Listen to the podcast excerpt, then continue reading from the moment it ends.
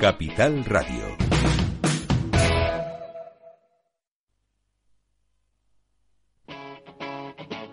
Capital Radio.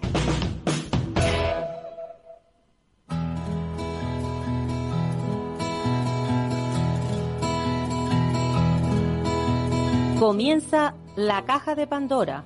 Al verte sonreír. Al verte sonreír. Un programa especialmente dedicado al mundo de la discapacidad. El niño que ayer fui.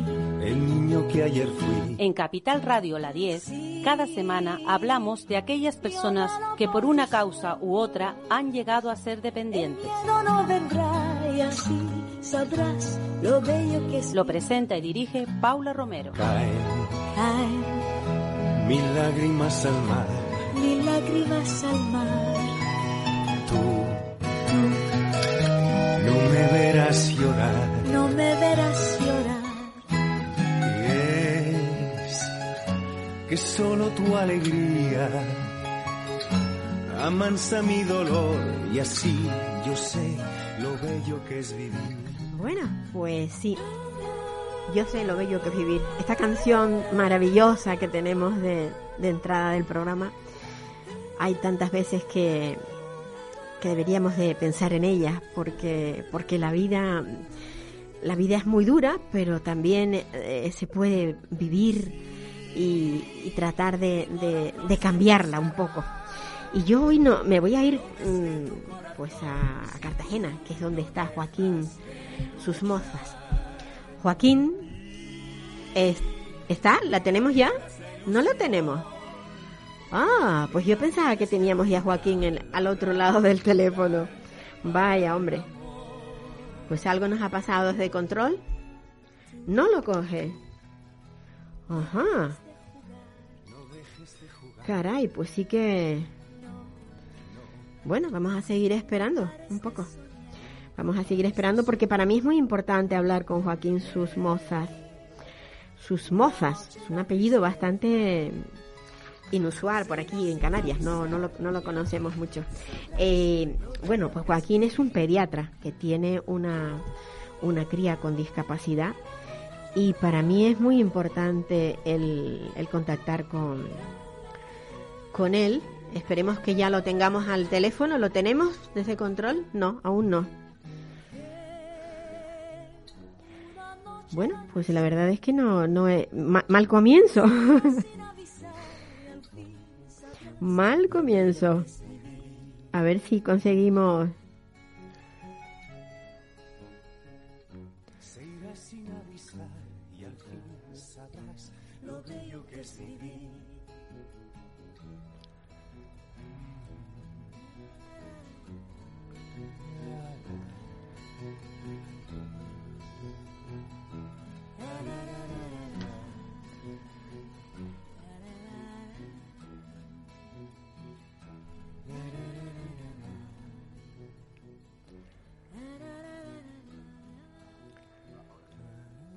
Bueno, creo que estamos teniendo un problema de, de conexión. No sé, desde, desde el desde control me dicen que no conseguimos hablar con, con Joaquín So- sus mozas, pero yo desde mi móvil lo tengo ahora mismo al teléfono. Vamos a colgar, Joaquín, para que desde el control puedan contactar contigo, ¿vale?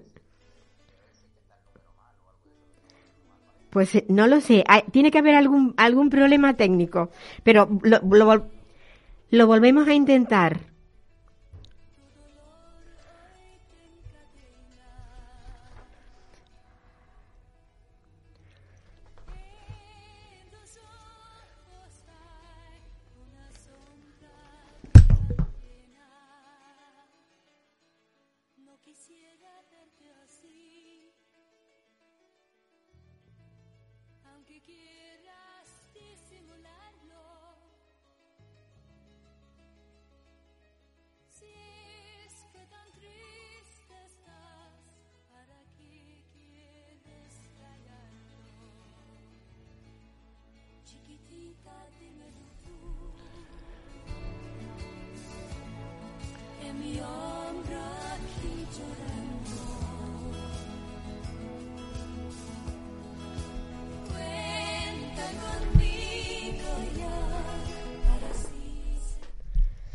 Lo, tenemos al... Ah, bien, perfecto. Bueno, la verdad es que digo, mal comienzo el del día de hoy.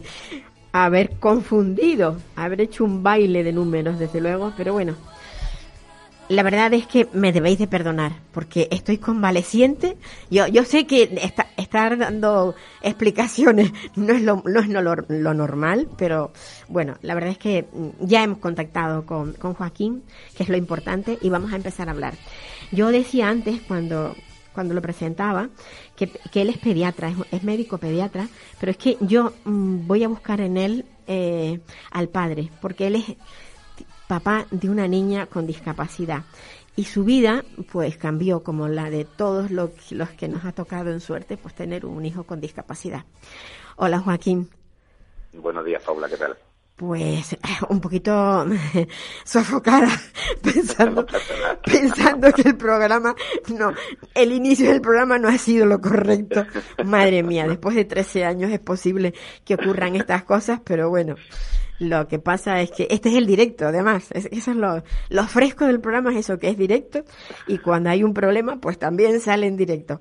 Joaquín, y yo cuando hablaba contigo, mm, me gustó muchísimo porque tú has tenido eh, en tu vida, en tu vida familiar, que actuar por un lado como padre y por otro lado como médico. Volvías a tu casa y te convertías en el médico antes que en el padre. ¿Cierto lo que estoy diciendo? Sí, efectivamente, Paula. Eh, como ya comentamos, ¿no? Pues bueno, primero fue, fue algo necesario, ¿no? Porque Julia durante lo- su primer año y medio de vida, pues requería mucho mucha actuación médica, ¿no? Y, y, entonces, pues bueno, lo más lo más inmediato antes de buscar ayuda en otros compañeros o, llevar todos los circuitos como los lleva eh, el resto de la gente, pues lo más inmediato era convertirme en, el pediatra de, mi hija más que en el padre de mi hija. Pero bueno, por otro lado, pues como hablamos, eh, en cierto modo también sirvió un poco para mantenerme firme y no caer, porque me mantenía quizás más frío y, y- y actuaba poco como padre y más como, como pediatra, porque lo que se trataba era salvarle la vida a Julia en, en esos primeros momentos. Porque tu niña nace con, ya con un déficit bastante grande, me refiero a nivel, no, no ya a nivel motor y demás, sino eh, de salud. Ella tenía un problema. Bueno, ella, sí, ella, ella tiene una enfermedad rara y, y lo, lo, lo gracioso, vamos a, vamos a decirlo así, ¿no? Lo gracioso de todo esto que es una enfermedad rara eh, no lleva, eh, no lleva eh, aparejado el, desarrollar un, un retraso psicomotor tan grande como el que tiene Julia. Son niños que son muy autónomos y que, y que funcionan muy bien, salvo en, en, en diversas situaciones, como que, por ejemplo, ella hacía hipoglucemias y que esas hipoglucemias se mantuvieran en el tiempo, que tuviera broncoaspiraciones. Y bueno, pues ya la verdad es que reunió, reunió tuvo bien reunir todos los requisitos para presentar eh, una parálisis cerebral. Además, pues el día 13-14 de vida, que estábamos ya de alta del hospital, pues tuvo una parada cardiorrespiratoria en casa, lo que le originó también bastante daño cerebral. Claro.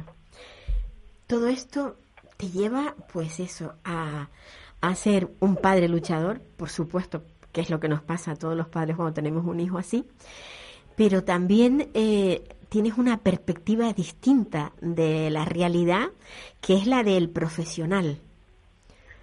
Sí, claro. El, el- evidentemente el, el problema que tiene una vertiente buena y una vertiente mala, ¿no? La vertiente buena es que, como ya he dicho antes, eres eh, autosuficiente, ¿no? El- puedes gestionar los problemas de tu hija sin, sin pedir ayuda externa, eh, los problemas de salud, lógicamente. Y, pero luego tiene la otra vertiente, que es pensar en un futuro. Como, como pediatra, pues eh, yo he trabajado mucho tiempo en intensivos neonatales y ven muchos pacientes que tienen un pronóstico eh, infausto eh, desde el punto de vista neurológico pues por todas las cosas que va pasando ¿no? y entonces tú vas viendo a tu hija como pues va reuniendo todos esos requisitos pues para para en un futuro pues tener una afectación neurológica como en el caso de Julia importante ¿no? entonces pues, pues, eso también eh, pues, es difícil de llevar Claro.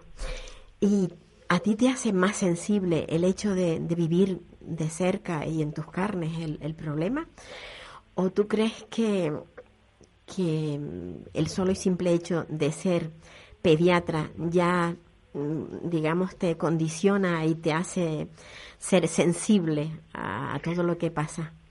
No, a ver, el, hecho de ser pediatra, vamos a ver, el hecho de ser pediatra no te dota de una sensibilidad especial, ¿verdad? Que, que hay muchos pediatras que, que son muy buenos y muy sensibles y hay otros que no, que no lo son tanto, ¿no? Eso en el, en el cargo, por así decirlo, o en los estudios no va la sensibilidad. Es verdad que, que si bien por, por mi época trabajada en, intensivos, pues eh, sabía de los problemas que tenían las familias con niños que, que desarrollaban discapacidad, eh, no tenía la perspectiva que yo tengo ahora, ¿no? Es decir, de todos los problemas que voy encontrando eh, en el día a día con Julia y que cuando pues los compartimos muchas veces en nuestras redes sociales, pues nuestro nuestro nuestras cuentas de Instagram y de, y de Twitter pues se nos llenan de mensajes como diciendo, jolín, es que esto me pasa a mí, es que lo que tú has verbalizado es lo que me pasa a mí por la cabeza, o, o este problema que tú te estás encontrando porque no tienes esto, esto y esto todos los días, pues es que nos pasa a nosotros también. Entonces, claro, eh, eso, eso es imposible saberlo sentado en una consulta de pediatría. Eso, ya, te digo, por más que te lo cuenten los padres, tú eh, no eres consciente eh, de, de, que de qué necesita esa familia desde el punto de vista de soporte social. El soporte médico se lo está dando en una consulta, pero el soporte social es, muy complicado porque eh, requiere de, otra, de otros actores que muchas veces pues no, no tienen en cuenta a, nuestros hijos o a las personas con discapacidad como personas de pleno derecho. Entonces eh, es muy complicado ser pediatra y, y que eso eh, te suponga saber los problemas que tiene la gente. Eso es prácticamente imposible. Está claro, lo que sí tendrás conciencia muy clara de la ayuda tan importante que prestas, ya no desde el punto de vista médico, que bueno, que eso te va en tu sueldo y demás, sino esa ayuda, ese apoyo moral que cantidad de veces necesita la familia cuando tiene un hijo de estas características. Claro, vamos a ver, desde que nosotros estamos aquí, mm, fíjate, a mí me ha cambiado mucho ese apoyo moral, ¿no? Que tú dices. Eh, desde que yo tengo a Julia, mi profesión sí que ha cambiado. Es decir, mi profesión, mi profesión ha cambiado muchísimo desde el punto de vista de cómo me dirijo a los padres, ¿no? Porque eh, adolecemos muchas veces los profesionales de centrarnos en el niño, que está bien porque es el actor principal de nuestra consulta, ¿no? Eh, pero de repente tenemos que mirar a los padres y decir, oye, ¿cómo estáis vosotros, no? ¿En qué punto estáis? y no es hacer de psicólogo porque no somos psicólogos, pero simplemente es intentar detectar otros problemas e intentar detectar en qué fase de aceptación de esa discapacidad tiene tiene esa familia. ¿Para qué? Pues primero porque así tú puedes adecuar mucho mejor tu manera de comunicarte con esa familia y decir las cosas, ¿no? Y segundo, detectar problemas que quizá puedan requerir de una ayuda o un apoyo profesional en esa familia. Yo siempre digo que la sociedad todavía no está concienciada de que hay una parte de la población que necesita apoyos distintos eh, dependiendo de sus capacidades. Hablamos mucho de igualdad, pero yo creo que la palabra igualdad deberíamos de eliminarla y hablar de equidad. Porque es que no puedes igual no puedes igualar a, a niños por si vamos, vamos a pensar en la infancia no puedes igualar a niños que tienen capacidades totalmente distintas porque necesitan unos apoyos mm, como puede ser al principio, que esto es algo que no se está cumpliendo, no sé si tú lo verás a menudo, que esa atención temprana que bueno que llamábamos antes o no que llamamos ahora atención temprana no se está cumpliendo no se está cumpliendo. Eh, eh, cómo te sientes cuando ves que que ahí falla la, el, la administración fallan los servicios sociales qué sientes tú como médico pues mira como médico eh, siento frustración sabes frustración en el sentido de que la UCI por ejemplo la UCI neonatal que es digamos una cantera importante de, niños con, discapacidad, porque nacen en unas situaciones bastante malas, ¿no? Es, es una de las unidades que, que por día por día cuesta más euros a, la administración. Un día de ingreso en un niño de, una UCI puede llegar a costar 3.000, 3.600 euros. Entonces, eh, desde el punto de vista económico, que se dediquen tantos recursos a sacar adelante un niño que sabes que si hubiera después un colchón importante con la atención temprana, su pronóstico mejoraría notablemente y que de repente veas que eh, la atención no es ni atención ni temprana y se deja al niño bueno, mm, dejado de la mano de Dios, ¿no? Eh, te frustra, ¿no? Porque decir, ¿por qué no? Porque no hay una continuación, una continuidad de, de, cuidados y de, de, estímulo en este niño. Si nosotros no hemos dejado la piel aquí por sacar adelante a este niño, ¿por qué después no hay eh, las administraciones no, no, entienden que este niño no puede estar en su casa tranquilamente, sino que tiene que seguir un tratamiento como, como cuando te diagnostican un cáncer y te tienen que poner quimioterapia. Es que no, no podemos discontinuar la, atención temprana. Entonces, pues bueno, la verdad es que es frustración lo que, lo que se siente. Pues me imagino, me imagino la cantidad de médicos que como tú sienten esa sensación. O sea, yo los salvo y después ya mm, ahí van a su libre a su libre albedrío que salga lo que salga. Ahí tenemos luego la lucha de las familias, las luchas, o las familias se asocian para tratar de alguna manera presionar a las administraciones para que se cumplan los, porque en realidad es un incumplimiento de los derechos de, ese ciudadano que ha nacido con esos problemas, que además ni siquiera lo ha buscado, que eso también es otra. Hay, muchas veces había que pensar en eso. A ver, el niño que nace con un problema no lo ha buscado, no ha buscado nacer así. Y si, como dices, eh, luego hay un equipo médico que, bueno, que pone todo su empeño en que ese niño salga adelante, ¿por qué después no tenemos esa continuidad? La verdad es que es muy, muy duro pensarlo, pero sobre todo mm, eh, sentir que lo que está pasando, ¿no? Tú, aparte de, de, bueno, de sacar adelante a tu hija, que ya la tienes muy crecidita y muy guapa, muy guapa, eh, estás estás mm, tratando de, de, visualizar lo que es la discapacidad. Te veo muy activo, eh, bueno, no sé, creo que te gusta correr o te gusta hacer deporte, pero en el que participa Julia. Sí, a ver, eh, nosotros eh, ya, ya por el año 2020, después de, pandemia, ¿no? Bueno, identificamos que teníamos que hacer algún tipo de deporte porque la barriga ya no cabía en, ciertos pantalones y había que hacer algo de deporte, ¿no? Entonces, pues bueno, eh, en un primer momento empezamos a salir, eh, ella y yo, compramos un carrito muy básico, de estos de remolque de bici, y empezamos a hacer kilómetros, y esos kilómetros cada vez fueron en, aumento, y, la verdad es que eh, hemos hecho una ruta y, carreras, hemos hecho medias maratones, hemos hecho trail de montaña, y siempre con ella, y, la verdad es que es verdad que en, pocas ocasiones ella ha demostrado su, su enfado, ¿no? Porque en ese momento no le apetecía y no hemos vuelto a casa. Pero la mayor parte de las veces que salimos, pues nosotros llevamos nuestra música, si va más gente, pues las carreras, todo el mundo le dice algo a Julia, todo el mundo la aplaude y ella va súper contenta y, la verdad es que lo tiene como muy asumido, eh, que es parte del equipo que, que y cuando ella ve la, ahora hemos recibido una silla nueva que teníamos y cuando la ha visto, o sea, lo único que quería era montarse para salir a correr, o sea, tiene muy asumido que, que sin ella no, no hay equipo. Yo cuando salgo solo, de hecho, no me siento tan tan motivado, como cuando salgo con, con Julia. me encanta lo que estás diciendo, Joaquín. Es muy bonito, muy bonito pensar que, bueno, eh, no, es que, sea, que no seas nada sin ella, pero desde luego en el deporte está clarísimo que forma parte, es un complemento de, de, de lo, de, lo que tú haces, ¿no? Para, para visualizar la discapacidad, que eso también es, A ver, al fin y al cabo es también buscar, ¿no? Hmm. Bueno, tú lo sabes también, es muy, muy complicado cuando tienes un hijo con discapacidad buscar un espacio común, ¿no? Buscar algo que, que tú lo disfrutes, tu hijo lo disfrute y además que te, que te genere un, un vínculo padre-hija. Eh, y nosotros lo hemos encontrado en esto, podríamos haberlo encontrado, yo qué sé, en otras cosas, en, demoler edificios, no lo sé, pero, pero el caso es que ha sido haciendo deporte y, nos encanta, la verdad, lo, disfrutaba mucho. Pues sí, es algo lúdico que en el que pueden participar todos.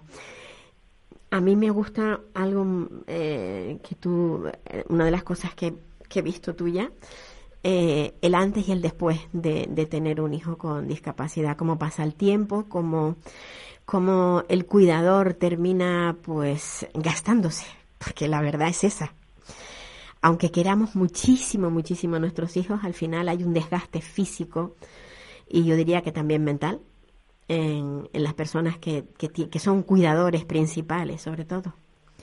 Este, esa, esa parte está muy abandonada también, ¿verdad? Sí, a ver, nosotros los cuidadores, eh, no sé, digamos, no es que no se nos reconozca, es que es como bueno, si eres un padre, un padre de una niña o una madre de una niña con discapacidad, ¿no? Y, y, en eso va implícito el que tú tienes que estar ahí eh, día tras día sin importarle a la sociedad lo que tú, cuando tú te encierras en tu casa con tu hija, eh, lleves encima. Es decir, pues eso, yo siempre lo digo, ¿no? Son muchas noches sin dormir, son ingresos hospitalarios, son ingresos no hospitalarios. El último estuvimos un mes en casa con ventilación mecánica.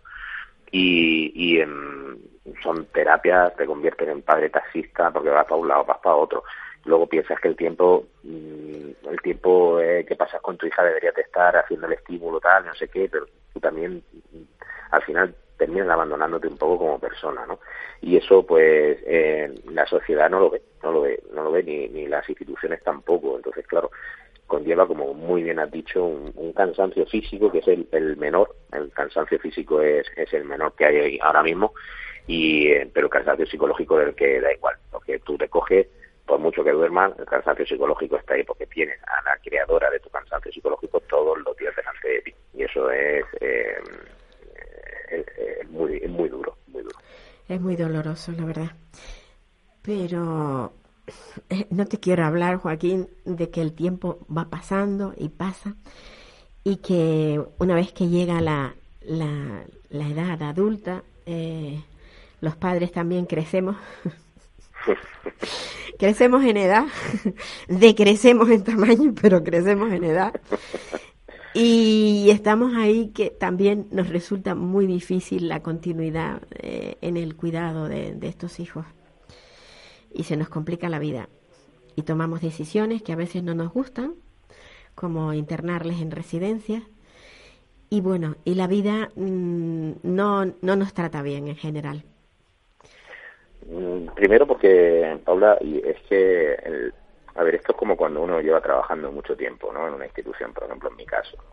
Cuando yo llevé 40 años trabajando en este hospital, pues decidí, decidí jubilarme y encontrar un vacío importante eh, que llenar, ¿no? Eh, las horas que yo paso aquí también en, el hospital, ¿no? Y aquí nos pasa igual, es decir, eh, sobre todo los que tenemos los niños con una discapacidad que viene prácticamente desde el nacimiento, eh, tenemos tan asumido ese rol de, de, cuidador que cuando de repente, como tú dices, nos, tenemos que declarar en un momento determinado, nos tenemos que declarar incapaces de hacernos cargo de, de, nuestros hijos, pues se nos genera ahí un conflicto eh, muy grande. O sea, Julia ahora tiene nueve años, no pesa 35 kilos, tiene una fuerza descomunal, descomunal, y, es, muy difícil a veces eh, dejar a alguien a cargo de Julia porque tú necesites hacer cualquier cosa. Es, muy complicado. Entonces, pues tú ya te vas planteando eh, eso, ¿no? ¿Qué pasará cuando yo, eh, que soy ahora mismo el, único que, que, físicamente puede con ella, cuando yo tampoco pueda, ¿no? Pues sí. Joaquín, ese es el futuro. Tenemos que luchar para que la, la sociedad cambie y cambien sobre todo los organismos oficiales que nos den apoyo y ayuda a las familias que tenemos estas dificultades en la vida que no hemos buscado. Sí, sí el, a ver, lo que pasa es que los organismos, eh, no sé, me da, me da la impresión que em, no tiene que ser fácil gobernar, ¿no? Pero, pero creo que es mucho más fácil gobernar para gente sin discapacidad que para gente con discapacidad. Eh, entonces, eh, la, la impresión que me da, ¿no? Porque estos años que llevamos, pues hemos iniciado varios proyectos de aquí en Cartagena, como los parques inclusivos o como pues los cambiadores inclusivos para, para las personas con discapacidad. Y, y cuando hablas con la gente eh, de los organismos, te dicen, anda, pues es que no habíamos caído en esto, ¿no?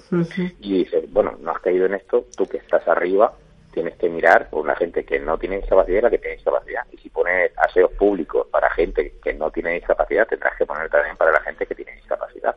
Es que estos son derechos básicos. Entonces, cuando te das cuenta de que tú estás jugando en otra liga eh, y es una liga menor, que nadie que nadie se fija en ella, nadie, va a ver esos partidos. Nadie va a ver esos partidos. Entonces, eh, tenemos ese es, eh, nuestro nuestro nuestra cruz, que es encima de cuidar, encima de sacar adelante a nuestros hijos, tenemos que luchar. Pues Entonces, eso se suma al cansancio. Joaquín, un abrazo muy fuerte. Un abrazo. Te dejamos. voy a pasar a, otro, a otra persona a la que tengo que entrevistar. Muy bien, Paula. Me alegro muchísimo poder haber, haber podido hablar contigo y que no va a ser la última vez, siempre que tú tengas tiempo y puedas dedicárnoslo.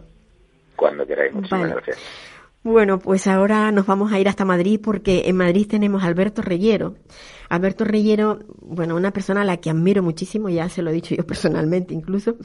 Digo, él es el ex consejero de Políticas Sociales de la Comunidad de Madrid, eh, autor de un libro maravilloso, si no fuera por el contenido que tiene, sino precisamente por, por la forma en la que lo cuenta y, y nos abre los ojos, que es Morirán de forma indigna y últimamente ha participado en, en la Comisión Ciudadana de la Verdad, eh, bueno, de la Verdad en las residencias de Madrid.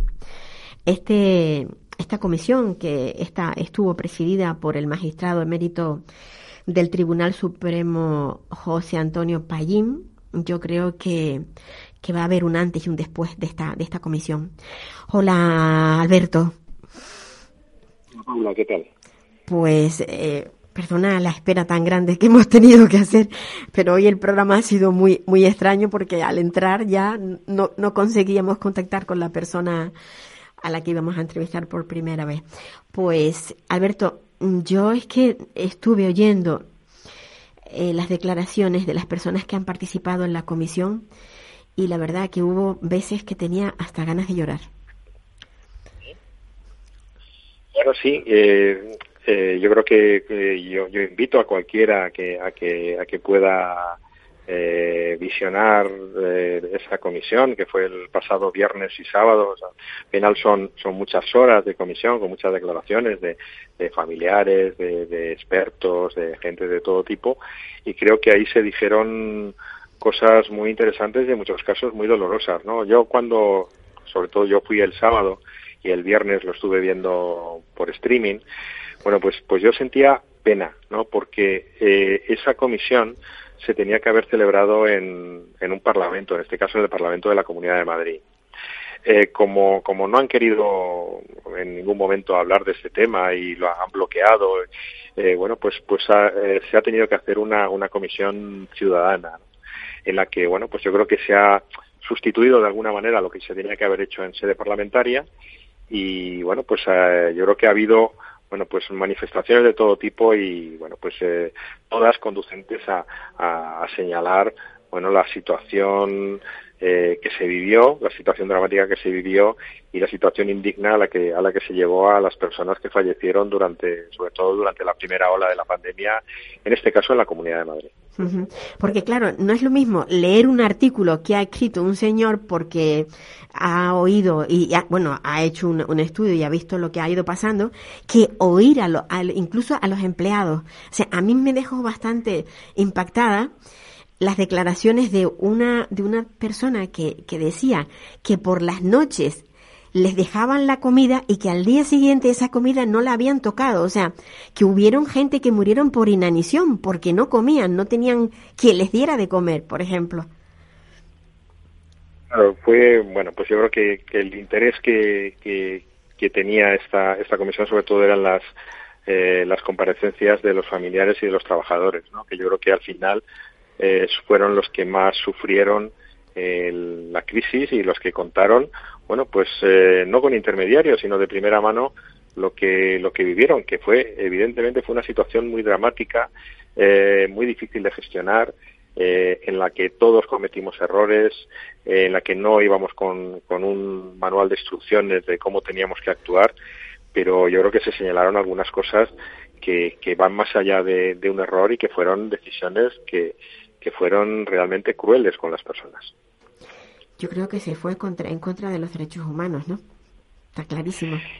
Yo siempre lo, lo he defendido. Yo creo que, que hubo un trato absolutamente discriminatorio en función de, de como señaló una, una médico que, una médica que está acostumbrada a trabajar en, en ayuda humanitaria, eh, bueno, pues se utilizaron criterios de, de dependencia y discapacidad cuando cuando precisamente mmm, esos criterios habría que haberlos utilizado como criterios de vulnerabilidad, no como criterios de, de no ser atendidos, ¿no? Yo creo que, hubo decisiones eh, que son totalmente reprobables y que, por supuesto, que van en contra de, las normas más elementales de la ética y las normas legales, desde la Constitución a la Convención de Derechos de las Personas con Discapacidad.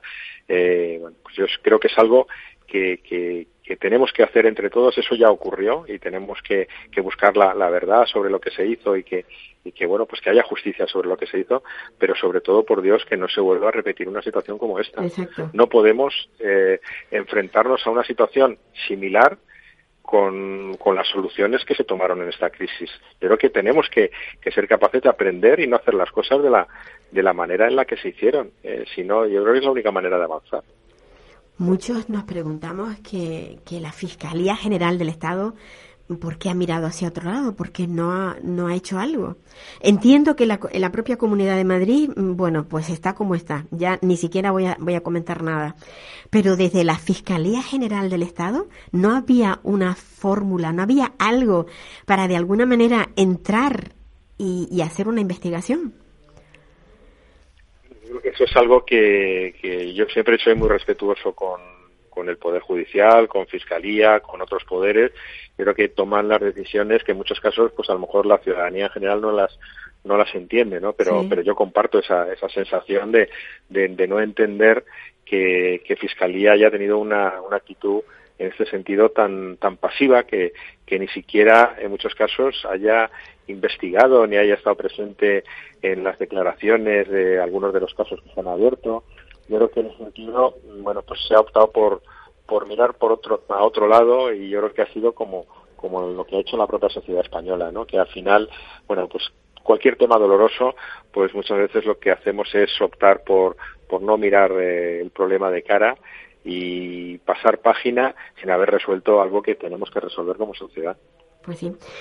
Nos vamos a ir a lo del Morirán de forma indigna. Este libro, mmm, escrito con mucho valor, ya lo dije yo con anterioridad, porque me parece que la persona que es capaz de plasmar, o sea, porque no es lo mismo hablarlo y decirlo una y otra vez en, cual, en, en cualquier medio, pero llevarlo al papel y que quede ahí escrito mmm, con detalles de lo que ha pasado, mmm, yo creo que esto también tiene que levantar ampollas en la sociedad, porque, porque cuando, cuando leemos este libro eh, nos da miedo. A mí me da miedo que me ocurra en mi comunidad autónoma eh, que en otra pandemia, porque además no estamos libres de ella, pueda pasar algo así. ¿Cómo? cómo... yo siempre, sí. yo siempre eh, trato de, de, de, hacer ver a la gente eh, que se miren en el espejo, incluso mm, ya no es solo por, por otras personas, sino por uno mismo. Exacto. Eh, eh, yo no quiero verme dentro de 20 años viviendo en una residencia con problemas de movilidad o con problemas cognitivos y que por el simple hecho de, de estar en esa situación pues se, se, me niegue la atención sanitaria. Yo creo que eso, aunque solo sea por nosotros mismos, por nuestros yoes futuros, o sea, con independencia de las personas que, que, que yo creo que es algo que, que, tenemos que tener la suficiente empatía como para pensar en, en, el resto de las personas, pero, pero si eso no, no lo pensamos, pensemos en nosotros mismos. Nos gustaría que cuando tuviéramos 80, 85 años, 90 años, eh, se nos negara la, la, atención hospitalaria como se negó la atención, la atención hospitalaria durante la primera ola de la pandemia, eh, yo creo que, que, es algo que, que todo el mundo diría que no. Pues, pues, eh, pues hagamos las cosas de, de otra manera, ¿no? Y, y, y, señalemos lo que, lo que se hizo mal para que no se vuelva a repetir. Ese, ese fue uno de los principales objetivos de escribir el libro, ¿no? De que, eh, que la gente reflexionara y que en el futuro, a lo mejor de inmediato el, el libro ya, ya fue publicado hace un año, eh, pero a lo mejor de manera inmediata pues, pues la gente pues pasa desapercibido, pero cuando pueda reflexionar sobre este tema, que tenga un ejemplo de un relato de lo que, de lo que ocurrió y de que, y sobre todo de señalar que las cosas se podrían haber hecho de otra manera. Sin duda, sin duda. Bueno, yo espero que después de esta comisión de ciudadana saquemos algo positivo y que y que no queden impunes, sobre todo que no queden impunes. Decía, decía Pallín, eh, no buscamos revanchismo, no. Pero desde luego tampoco podemos dejar que esto quede impune porque, porque si se vuelve a repetir, mm, ya está el antecedente de que, de que no pasó nada cuando pasó la vez anterior, ¿no? O sea que es terrible. Claro, yo, yo ahí hablé del incentivo perverso que supone Sin duda. no hacer nada, ¿no? Que en el fondo es una invitación al futuro a actuar de la misma manera porque, sabemos que no va a haber ninguna consecuencia, ¿no? Y eso creo que, que, que no puede ser así y, y nos tenemos que, que oponer a que, a que eso pueda suceder. Pues sí, la verdad es que da, da mucho miedo. Está claro que ocurrió en, en Madrid, pero también en otras comunidades autónomas también murieron. No precisamente igual, porque en Madrid estuvo esa, eh, o sea, esa orden en la que decían que no podían, no podían eh, derivar a estas personas a hospitales. Y luego yo cuando oigo hablar de, de, de ese gran hospital que parece un almacén, no lo he visto, pero por las fotografías que he podido ver, que parece un gran almacén y que al final ahí no fue nadie, eh, o fueron muy pocas personas, eh, la verdad es que también clama al cielo. En fin, pues. Sí, eh, es así, es así. Totalmente de acuerdo. Pues Alberto Rillero, muchísimas gracias por, por haber participado en nuestro programa y, y gracias también por ese valor que se, ha- que se ha demostrado a través de este libro, Morirán de forma indigna. Gracias a ti, Paula. Muchísimas Muchísimas gracias, gracias. muchísimas gracias por, por estar ahí todavía al pie del cañón. ¿Vale? Venga. Muchas gracias. Bueno, pues nos vamos ya, o sea, dejamos Madrid y nos vamos a ir a Las Palmas de Gran Canaria, que allí tenemos a, bueno, pues a una persona que para mí es un gran deportista. A lo mejor me va a decir que no, pero bueno, es un deportista nato. Él es Luis Fernando de la Rosa, es una persona ciega, pero que eso no le ha impedido nunca moverse de un lado a otro, correr, tirarse en parapente, hacer muchísimas cosas. Hola Fernando, Hola, buenos días. Paula, ¿qué tal?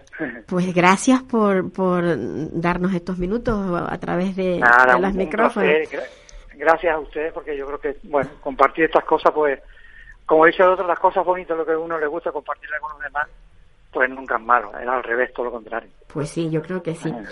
A ver, eh, Fernando, bueno, Luis Fernando, pero como tu sobrina me dijo que te llamaban Fernando, pues yo voy y te llamo Fernando. Sí, sí, sí. Es que, como me llamo Luis Fernando, uno me llama Luis, otro me llama Luis Fernando, otro Luis. Ya, bueno, ¿no? pues.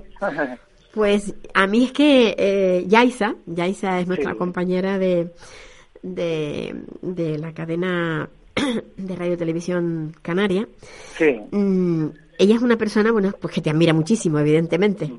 sí, es verdad. Sí, y entonces me decía, es que tienes que entrevistar a mi tío, porque tú no sabes la cantidad de cosas que ha hecho este hombre. Y me mandó toda la información. Lo cierto es que me he quedado muy sorprendida, porque yo cuando hablé contigo me decía, yo tengo 60 años, sí, pero es que tiene 60 años muy movido. No para, Sí. no para. Bueno, Ahora- sí, afortunadamente yo mm, eh, empecé a hacer deporte desde muy pequeño. Eh, yo estaba estudiando, en, en- hice los estudios primero en, en Sevilla, en un colegio de la OCE, en colegio internado, porque en aquella época no, había, no estaba la, la enseñanza integrada o, o como llaman ahora inclusiva. Y bueno, y allí empecé a hacer atletismo. Estuve haciendo atletismo muchos muchos años hasta que salí del cole. Y luego me vino a Tenerife, estuve, ya me vine para la laguna, eh, soy lagunero. Y ahí empecé otra vez, con, quería continuar haciendo atletismo. También me costó mucho, la verdad, porque cuando uno sale fuera y busca personas para que te para poder que te puedan ayudar para seguir haciendo deporte es un poco complicado en aquella época, pues estamos hablando del año 79-80, ¿no? Ujú. y, y la verdad que fue un poquito complicado en- encontrar la manera de hacer deporte, pero bueno, lo logré y con mucha satisfacción, porque la verdad que en, en Tenerife en ese, en ese momento pues no había gente gente con discapacidad haciendo deporte, había muy poca gente y el deporte, bueno, nosotros haciendo deporte cuando uno iba a entrenar a, concretamente a la manzanilla, ¿no? Por ejemplo, ¿no? Ahí al estadio, pues iba, estabas allí y más de una vez tuve en eclipse porque me, ponían las mangueras para regar el césped, no las recogían, me tropecé con alguna valla porque tampoco las recogían, ¿no? Pero la verdad que la gente fue aprendiendo, fuimos aprendiendo todos a convivir y bueno, y así empezó esa carrera deportiva en la isla. Y pude hacer deporte, hice atletismo, luego hice ciclismo, tuve también muchos años haciendo ciclismo, tuve la selección de España de, de ciclismo en tándem de la 11 y bueno, y, y estuve ahí, bueno, estuvimos ahí, la verdad que el deporte de, élite, bueno, de élite en el sentido nuestro, ¿no? Y luego, Sí, bueno, del, pues, de- del deporte adaptado, evidentemente. Sí, exacto. Eh, fui a varios campeonatos, estuve en, eh, cinco años yendo a París, estuve en Suiza, eh, estuvimos en un montón de sitios, la verdad, que fue una experiencia deportiva súper bonita. Y después, con, bueno, de, también luego, a partir de ahí me metí también en carreras de montaña y que es lo que actualmente hago. Ahora actualmente hago carreras de montaña, carreras populares y demás. O sea que el, el recorrido del deporte generalmente ha sido este. Pero Fernando, no es fácil, eh, porque claro, tú todo lo que haces lo tienes que hacer acompañado. ¿Cómo, cómo, te Sí. o sea, ¿Cómo te las arreglas para buscar a alguien que le guste el deporte como a ti y que Sí. además esté a tu altura? Porque a lo mejor resulta que, vamos a ver, yo voy contigo corriendo y al final, a los 10 minutos, yo me he caído desmayada porque yo no puedo correr. Tienes que buscarte a alguien que tenga la preparación física tuya o, o y el mismo objetivo, ¿no? Y el mismo objetivo. porque Claro, mejor claro. Mi objetivo actual, por ejemplo, no es yo, por ejemplo, pues a mí me da igual ahora que alcanzar un- una medalla, una, una medalla. Yo lo que quiero es divertirme, pasarlo bien y sobre todo también pues compartir esto con, con en las carreras, pues que se visualice, ¿no? Nuestra cuestión de hacer deporte También. porque uno piensa que, que, que, bueno, si, si la gente te ve, pues se puede animar, ¿no?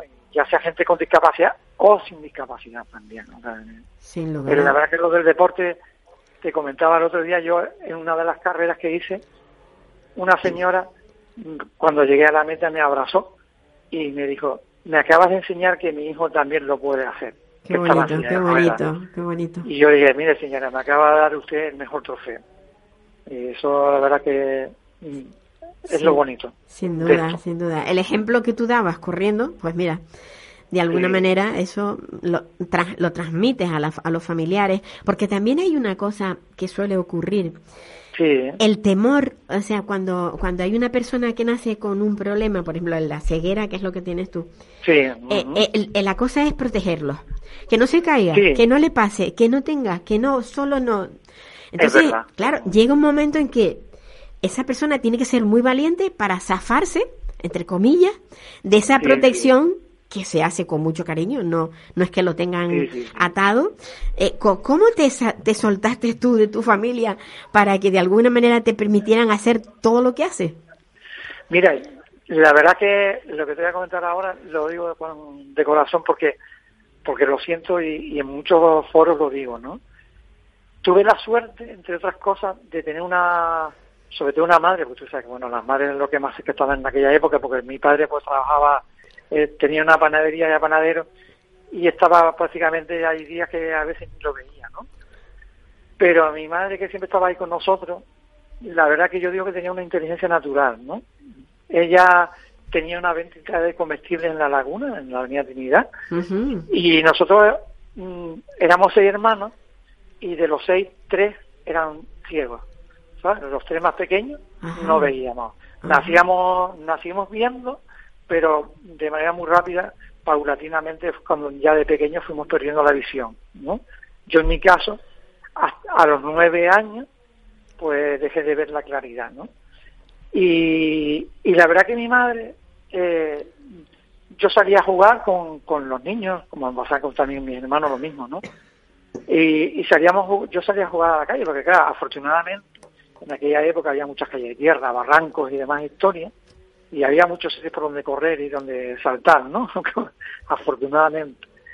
Y, y mi madre, la verdad, mm, a veces incluso la- las señoras venían y le decían, mira, doña Marina, tu hijo está jugando en el puente y está allí con, jugando con los niños, con la bicicleta, este es un peligro que el niño no ve. Y mi madre un poco por quitárselas encima, a veces salía a la calle y me llamaba y después le decía, dice, mira, mi niño tiene que jugar como los demás niños. Y, mi- y lo único que mi hijo no ve, pero es un niño y tiene que jugar. Y la verdad que eso es una suerte. Yo Sin siempre duda, lo ¿eh? agradezco porque mi madre haya sido así Pues sí. como muchas otras madres, ¿no? En otra historia. Y, y después, bueno, tuve la suerte también de que tenía los niños, pues, cuando jugábamos, jugábamos a todo. De verdad que ellos jugá- jugábamos a todo. Y, y ellos, bueno, sabían que yo tenía ese problema visual, pero la verdad que nunca recuerdo una pega para yo poder jugar. te digo una cosa, yo era muy travieso también. Eso también me ayudó seguramente por ese carácter que tenía de que me era muy atrevido y muy travieso. Posiblemente esas cosas me ayudaron mucho. El, el ser atrevido. Sí, sí, sí, sí. La verdad que sí. Y eso, y yo creo que eso a nivel de, bueno, de que a partir de ahí yo creo que también eso es lo que me ha ayudado mucho, bueno, a que me guste el deporte, a, a ser una persona que activa a ese nivel, ¿no? Tú, tú ahora tú trabajas para la ONCE, como, como casi todas las personas ciegas. Sí, sí, sí. ¿Qué, eh, ¿Qué cargo ocupas dentro de la ONCE? Bueno, yo llevo todo el tema de las ventas aquí ahora mismo en la provincia de Las Palmas. Yo estuve Ajá. trabajando en Tenerife 25 años, ahí en la ONCE también, como responsable del departamento eh, de, de ventas ahí también. Y yo luego, desde el 2015 estoy en Las Palmas, trabajando en lo mismo. La persona que te ayuda, en, eh, o sea, tu secretaria, secretario, el que tengas más próximo, Sí. eh, ¿es una persona ciega también o es una persona que ve? Eh, las personas que trabajan conmigo ven. Afortunadamente, los administrativos ven todo. Todo. Pero nosotros hoy, como tú sabes, afortunadamente la adaptación de los puestos de trabajo es una cosa que yo cuando empecé,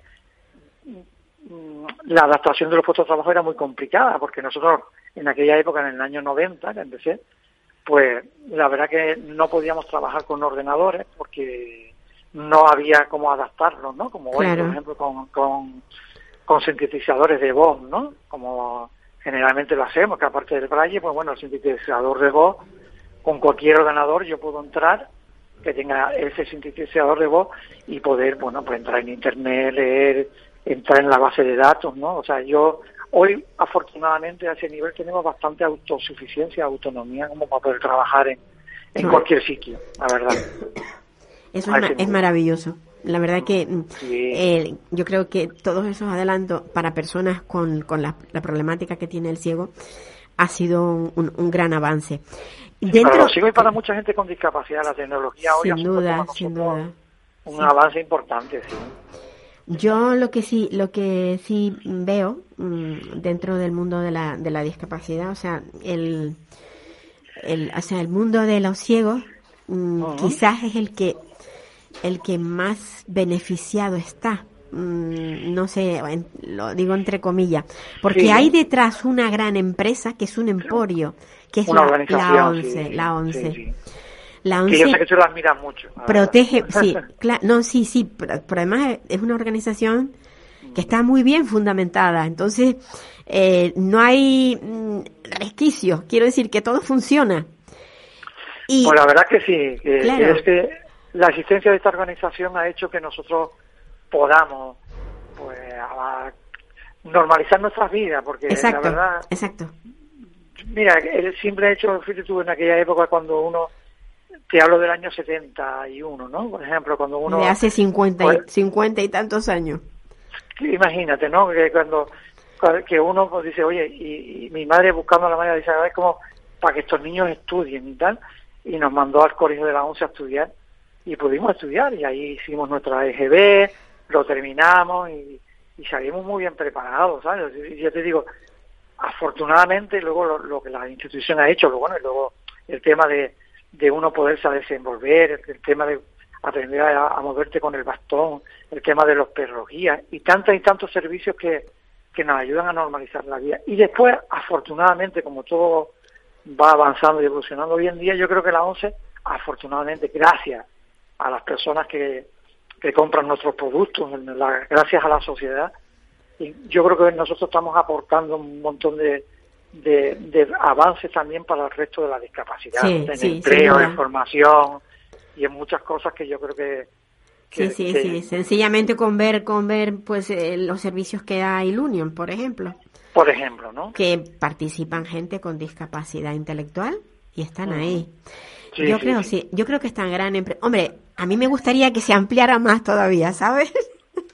Bueno, Por egoísmo propio. lo- exacto, pero lo importante es que, que la gente se pueda formar y buscar empleo. Sí. Que la sociedad entienda que cualquier persona con una discapacidad lo que puede tener es esa discapacidad, pero las capacidades no le faltan. No, Y eso es lo que nosotros tenemos que demostrar siempre, siempre, todos los días, quizás más que nadie. pues sí, hay, hay, Pero- hay un potencial oculto que hay que sacarlo fuera. Sí, Hay que sacarlo más que nadie para que la gente se lo crea. En este caso las empresas, pero las personas con discapacidad, las empresas que ya trabajan en personas con discapacidad lo saben, que una persona con discapacidad rinde tanto o más que el resto.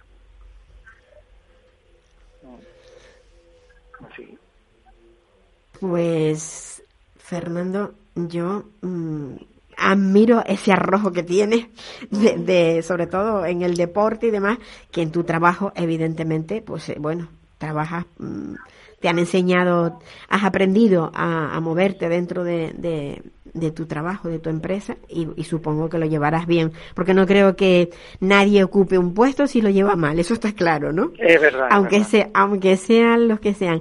Lo que sí, mm, yo vuelvo otra vez a, pensar en, en la gran empresa que es la que es la ONCE, que el hecho de tener un hijo con, con ceguera, eh, eh, esos padres saben que el futuro de ese niño o niña al final va a ser entrar a participar de esa gran empresa. De esa gran organización, sí. De esa gran organización, sí. Fíjate, eh, y que sigo hablando, de, yo no, de mí hablo porque porque todo soy un, un reflejo más, ¿no? De lo que, de lo que, de lo que sucede, ¿no? Porque tú imagínate mi madre con tres hijos ciegos, ¿verdad? Pues eh, yo soy el más pequeño de mis hermanos. Y tú imagínate en los años cincuenta y pico, sesenta y pico, ¿no? 1950 y pico, sesenta y pico, que nacieron mis hermanos y yo en el 62, ¿no? Concretamente, ¿no?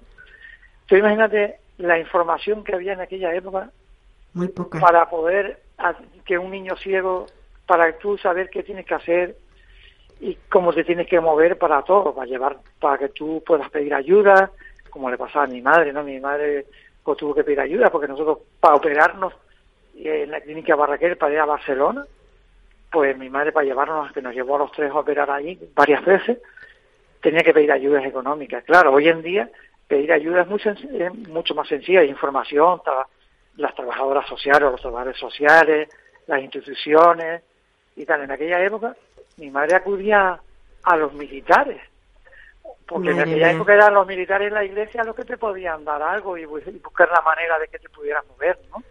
A ese nivel.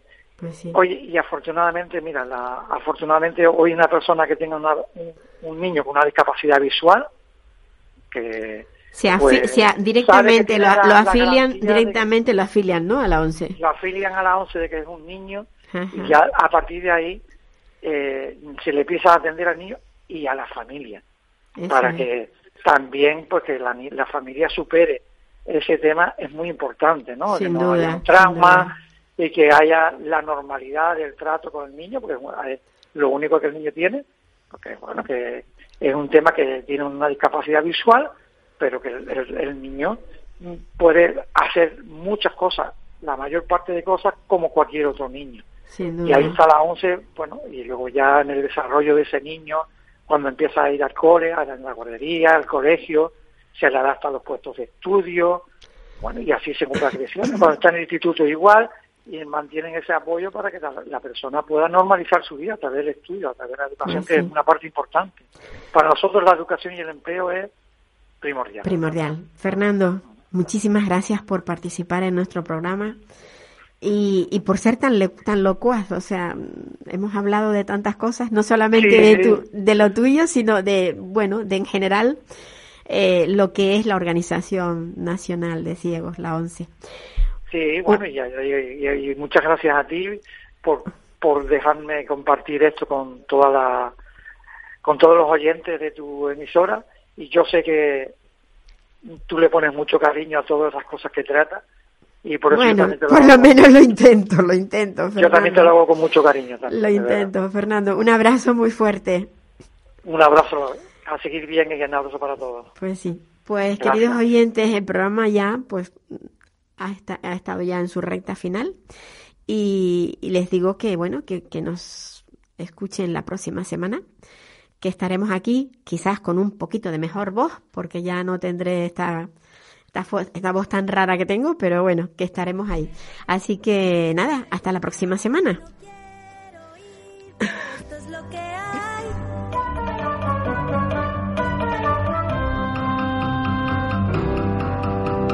adiós, me voy, olvídense nadie. Adiós, adiós, a usted, usted y usted.